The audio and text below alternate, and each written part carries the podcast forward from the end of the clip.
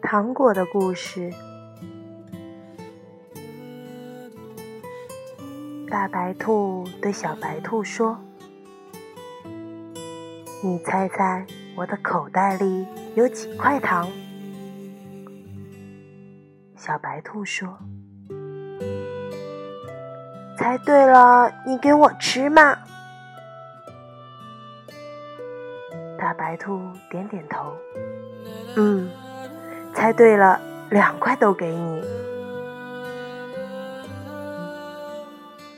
小白兔咽咽口水，我猜五块糖果。然后，大白兔笑着把糖放到小白兔手里的一颗。再当小白兔嘴里一颗，说：“我还欠你三块。